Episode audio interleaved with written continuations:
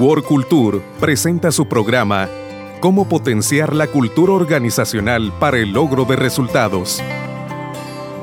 En World Culture hacemos de la cultura organizacional una herramienta para alcanzar los objetivos de su negocio. Conócenos a través de nuestra página de internet worldculture.com.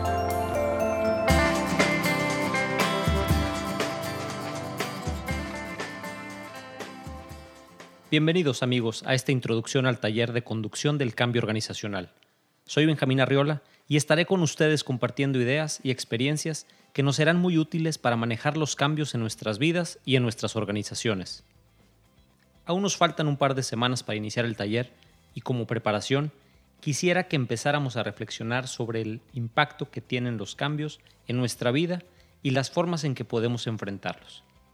Para iniciar, ¿Recuerdas alguna ocasión en la que las circunstancias de tu vida o de tu trabajo se modificaron y tuviste que adaptarte a una nueva realidad?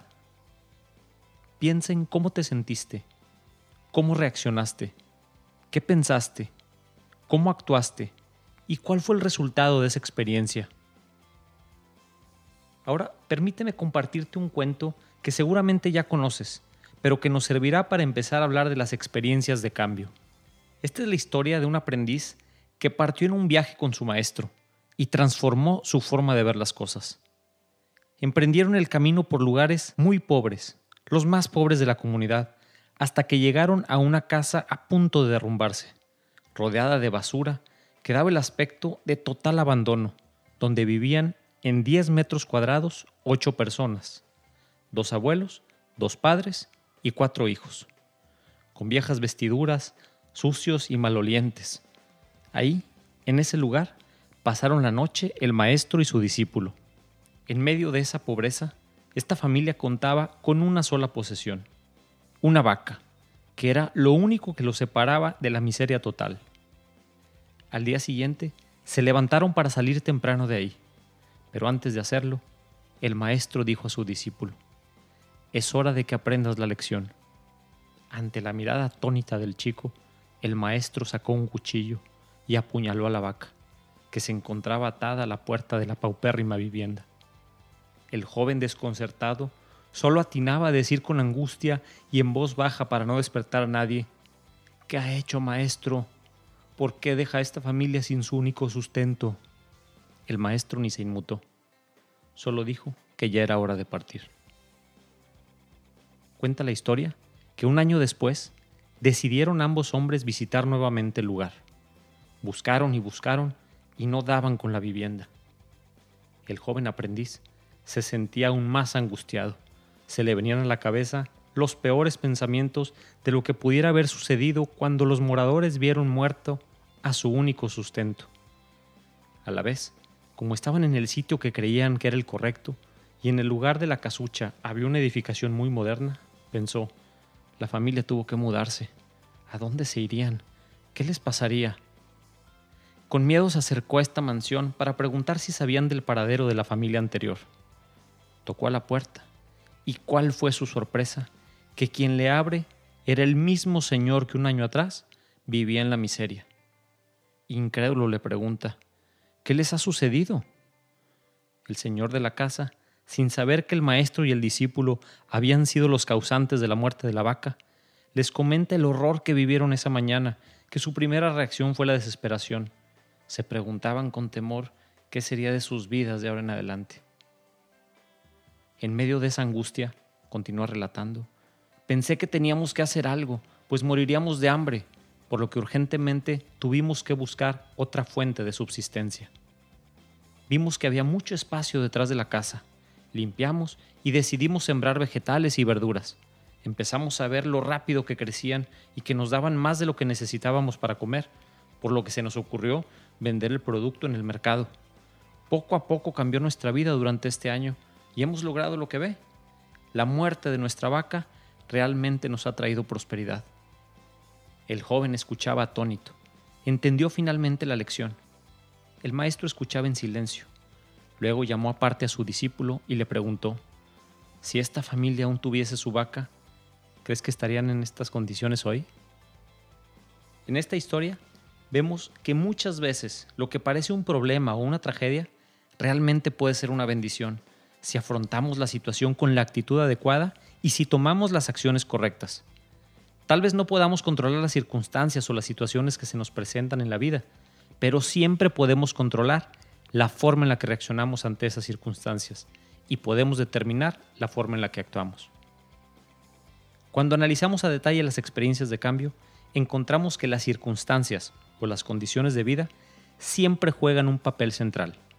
Por lo tanto, las condiciones de vida es uno de los elementos que tendremos que considerar para manejar mejor los cambios.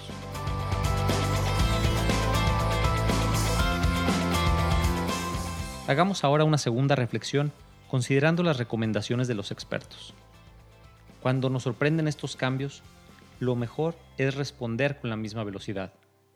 Es lo que nos recomienda Michael Watkins en el primer capítulo de su libro Los primeros 90 días.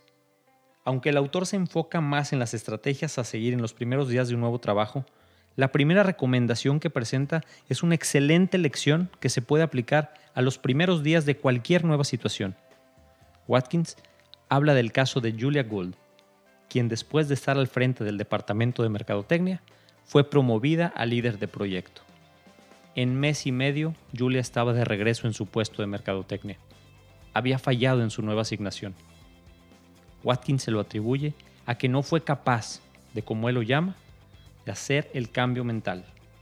Gran parte del éxito para adaptarte a las nuevas circunstancias dependerá de la velocidad con que aceptes que las cosas han cambiado. Los fracasos se dan cuando la gente pasa su tiempo añorando lo que dejó o pensando lo bien que estaba antes. El éxito se presenta cuando de inmediato empiezas a pensar en todos los elementos favorables de las nuevas circunstancias cuando enfrentes un cambio, dedica tiempo a pensar en las 10 cosas más positivas que te trae ese cambio. Dedica la primera semana a ser muy consciente de esas 10 cosas y date el tiempo para disfrutarlas.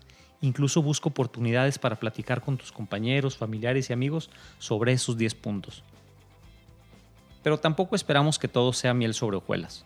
Seamos conscientes de que también los cambios traen algunas dificultades. La recomendación de Watkins es la misma. Toma las riendas de inmediato. No dejes que las incomodidades de una nueva situación te hagan perder el equilibrio o te roben la energía y la alegría. Identifica las cinco cosas que más te incomodan de las nuevas circunstancias y haz algo al respecto. Tienes tres opciones. Las eliminas, las aminoras o las complementas. Piensa como si fuera un alimento que es malo para tu salud. O dejas de comerlo, o comes poquito o lo comes junto con algo muy nutritivo que pueda neutralizar el impacto negativo en tu salud. ¿Se te viene a la mente algún ejemplo? Recuerda, haz el cambio mental, identifica rápido las cosas buenas y actúa. La recomendación más importante, no dejes que los pensamientos negativos llenen tu mente y tu corazón. No te permitas hacer de lo negativo el centro de tus pensamientos o el centro de tus conversaciones. Erradícalos y sustitúyelos por pensamientos y palabras positivas. Habla de lo bueno, de los beneficios. La actitud ante lo que te sucede la construyes tú. De la misma manera, el futuro lo construyes tú. Si ves cosas positivas y maravillosas, así será también tu futuro. Una de las cosas que podemos aprender de las ideas de Watkins es que otro de los elementos clave en los procesos de cambio es hacer el cambio mental. Es decir, cómo reaccionamos, qué tan rápido y qué tan bien lo hacemos. Y tú, como arquitecto de los procesos de cambio, ¿qué puedes hacer para que las personas reaccionen rápido y con buena actitud?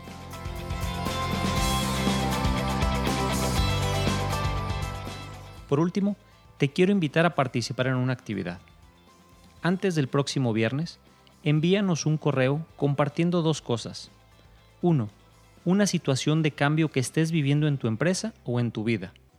Y dos, comenta alguna idea de las que escuchaste en este episodio que te puede servir para manejar mejor ese cambio. Para la situación de cambio, describe muy brevemente las condiciones o circunstancias antes del cambio y las condiciones después del cambio. Mándanos estos dos puntos al correo contacto tu participación es muy importante para sacarle mayor provecho al taller. Y además, El día que nos veamos, tendremos una sorpresa para los primeros en enviar sus actividades. Y para finalizar, recuerda que dos de los elementos clave en los procesos de cambio son las condiciones de vida y hacer el cambio mental. Que tengas una excelente semana.